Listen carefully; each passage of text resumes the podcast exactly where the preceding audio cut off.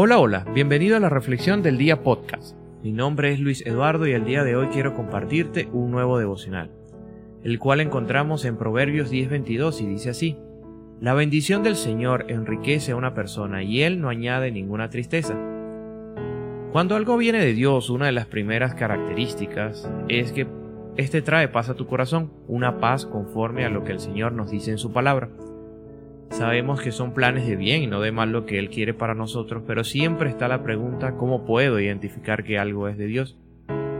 No te sientas mal si en alguna vez eh, has cometido ciertos errores pensando en que sí o en que no, pero muchas veces este, esta prisa nos lleva a evaluarnos y a darnos cuenta de que no hay necesidad de correr. El reconocer que somos dependientes de Dios, que debemos de ser dependientes de Dios, y que su voluntad es mejor, es el paso para caminar tranquilo y confiando en Él. Así podremos ver con más claridad lo que viene de Él.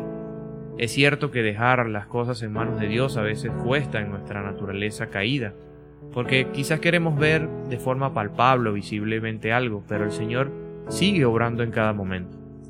Y éste nos da conforme a su voluntad.